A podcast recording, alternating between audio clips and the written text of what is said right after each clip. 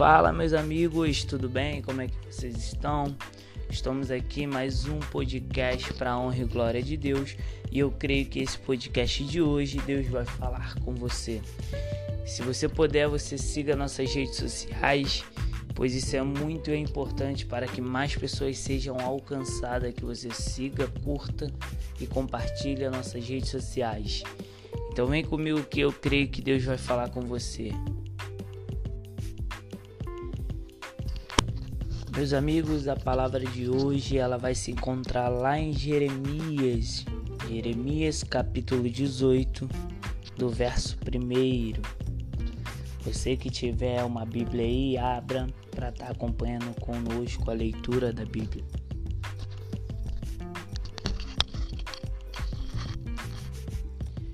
Meus amigos, a leitura diz assim, Jeremias 18, verso 1.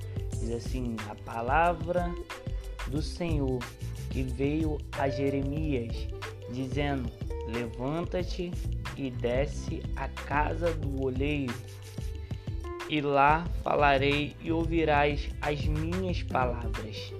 E desci à casa do oleiro, e eis que estava fazendo a sua obra sobre as rodas como o vaso que ele fez de barro se quebrou na mão do oleiro, tornou a fazer dele outro vaso, conforme o que pareceu bem aos seus olhos, e fez.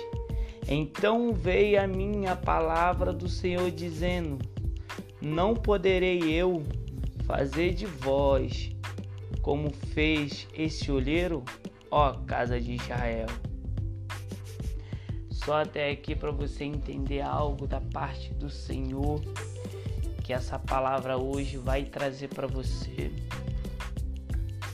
A gente que lê a Bíblia ou você que nunca leu, eu vou tentar simplificar essa palavra para você. Tentar deixar mais simples para você entender. O povo recebeu uma, uma promessa, ou melhor, uma profecia de Jeremias e de outros profetas que o povo ia perecer sobre uma terra estrangeira, o povo ia ser levado cativo a uma terra estrangeira. E a Bíblia diz que Jeremias é levantado como profeta naquela época, mesmo sem querer, mesmo se achando incapaz, Deus levanta Jeremias. Para quê? Para falar com o povo.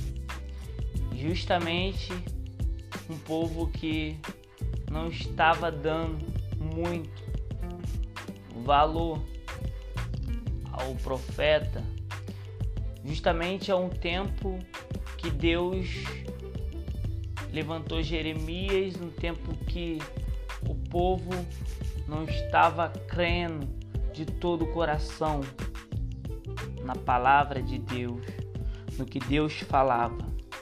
E aí Deus levanta Jeremias nessa situação, ainda muito novo, Jeremias começa a se questionar: eu não sei falar, eu ainda sou muito novo, eu sou uma criança.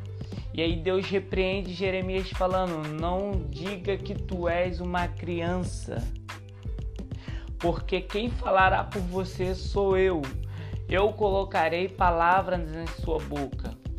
E aí assim Deus faz, levanta Jeremias, fala sobre a boca de Jeremias Jeremias começa a se entristecer com aquela situação que ele vê. Ele vê Deus falando com ele e ele passa para o povo que Deus fala. E aí Jeremias começa a se entristecer. Aí Deus dá uma visão para Jeremias. A primeira visão que Deus dá a Jeremias é sobre uma vara de amendoeira que Deus pergunta a Jeremias o que é que tu vê, ainda muito novo, Jeremias diz: Eu vejo uma vara de amendoeira. A Bíblia relata que vara, o significado da vara é ou cajado, é liderança, é ordenância. Então Jeremias estava vendo o que Deus estava entregando para ele. Era uma ordem que Deus entregava a Jeremias para profetizar no meio daquele povo, no meio da escassez, no meio daquela situação. E Jeremias faz conforme a vontade de Deus. Só que chega um momento que Jeremias começa a se entristecer tanto que Deus leva ele para ver uma situação e Deus fala: Vou falar contigo após acontecer essa situação. Deus leva Jeremias no capítulo 18 à casa de um olheiro e mostra para Jeremias a obra sendo feita naquele lugar. E aí Deus faz a seguinte pergunta a Jeremias: Não poderei eu fazer assim conforme fez esse olheiro? Não poderei eu fazer assim com a casa de Israel? A casa de Israel significava o povo, o povo que estava quebrado ainda na mão do olheiro. Eu já quero entregar algo da parte de Deus aqui para você. Eu não sei a situação que você está, mas Deus me levanta nessa manhã para profetizar que Deus pode fazer milagre, que Deus pode agir coisas impossíveis nos seus olhos. De repente você está como esse vaso na mão do olheiro, quebrado, sabe, estraçalhado com as dificuldades, com as adversidades, ou até mesmo com medo entendeu? E aí Deus levanta alguém para falar contigo nessa manhã que eu sou Deus de Israel. Eu sou Deus da tua obra. Eu sou Deus da tua casa. Eu sou Deus do teu trabalho. Eu sou Deus que faço coisas impossíveis. Deus fala contigo nessa manhã. Aleluia. E eu já quero falar algo interessante que eu olhei na Bíblia e eu perguntei a Deus o porquê dessa situação. A Bíblia diz no capítulo 18, ela diz que o olheiro fazendo a sua obra e aí o vaso se quebra na mão do olheiro. E eu perguntei a Deus, Deus, por que o vaso quebra na mão do olheiro? E aí Deus me falou o seguinte, primeiro para você entender, você que está me ouvindo, para você entender. Deus era como o olheiro. Deus, ele dá o exemplo desse círculo todo do olheiro fazendo a obra, do olheiro fazendo porque o vaso significava o povo de Israel e o olheiro significava Deus. Então, naturalmente, a mão seria de Deus a mão seria de Deus e o vaso seria o olheiro. Só para você entender algo interessante da Bíblia. Eu perguntei, Deus, por que mesmo na sua mão nós somos quebrados? Porque mesmo na sua mão nós somos quebrados.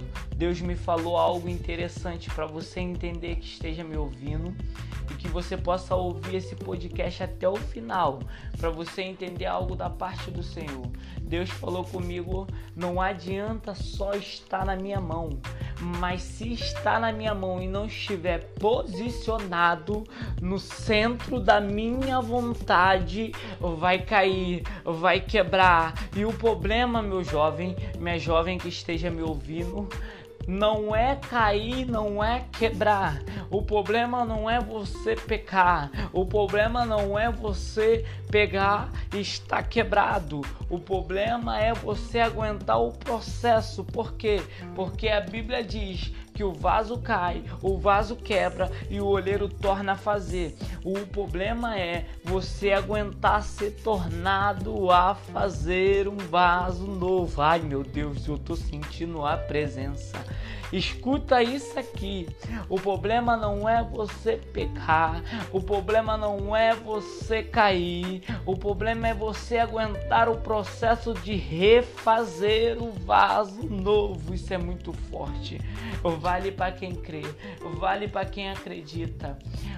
Deus falou comigo através dessa palavra.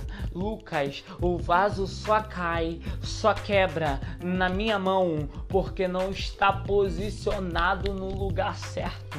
Por quê? Porque se está posicionado no meio, o vaso no meio do centro da minha vontade eh, não cai. O vento pode vir, as tempestades pode soprar, mas não cai. O vento pode vir, eu vou repetir. As tempestades pode soprar, mas não cai. Por quê? Porque se tiver no centro da vontade da mão de Deus, se tiver no centro da vontade do querer de Deus, ah, meu amigo, você está posicionado no lugar certo. E quem está posicionado no lugar certo não cai por alguma adversidade, não cai por qualquer adversidade, não cai por um sentimento ruim, não cai por um momento ruim. Deixa eu te falar uma coisa aqui da parte do Senhor. Esteja posicionado aonde Deus te colocou, posicionado na palavra de Deus,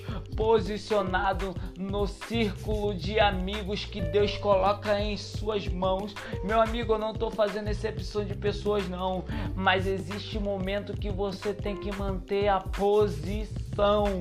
Ei, eu tô falando para alguém que está me ouvindo, que de repente está quebrado, de repente até caiu e não está aguentando o processo que Deus está refazendo em sua vida. Mas deixa eu te dar um leque aqui, uma revelação de Deus.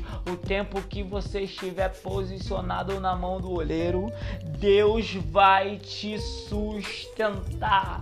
Ei, mas e se eu cair, evangelista? E se eu pecar, evangelista? Você vai ser refeito de novo. Só que o processo você tem que aguentar para quando estiver pronto o vaso está posicionado. Então eu quero falar algo para você. Esteja posicionado, minha linda. Esteja posicionado, meu lindo. Escuta isso aqui. Não sai da posição que Deus te colocou. Não sai da posição que Deus te colocou. Isso é muito forte. Para você que está ouvindo esse podcast, que acha que alguém precisa desse podcast, compartilha, ou curta, ou comente, ou, ou me marque no Instagram lá que eu reposto. Mas Deus está falando contigo nessa manhã ou nesse dia que você esteja me ouvindo. É necessário estar posicionado, porque assim você vai aguentar as quedas e a adversidade que a vida vai te entregar e que você possa ficar com essa palavra e que Deus possa te abençoar.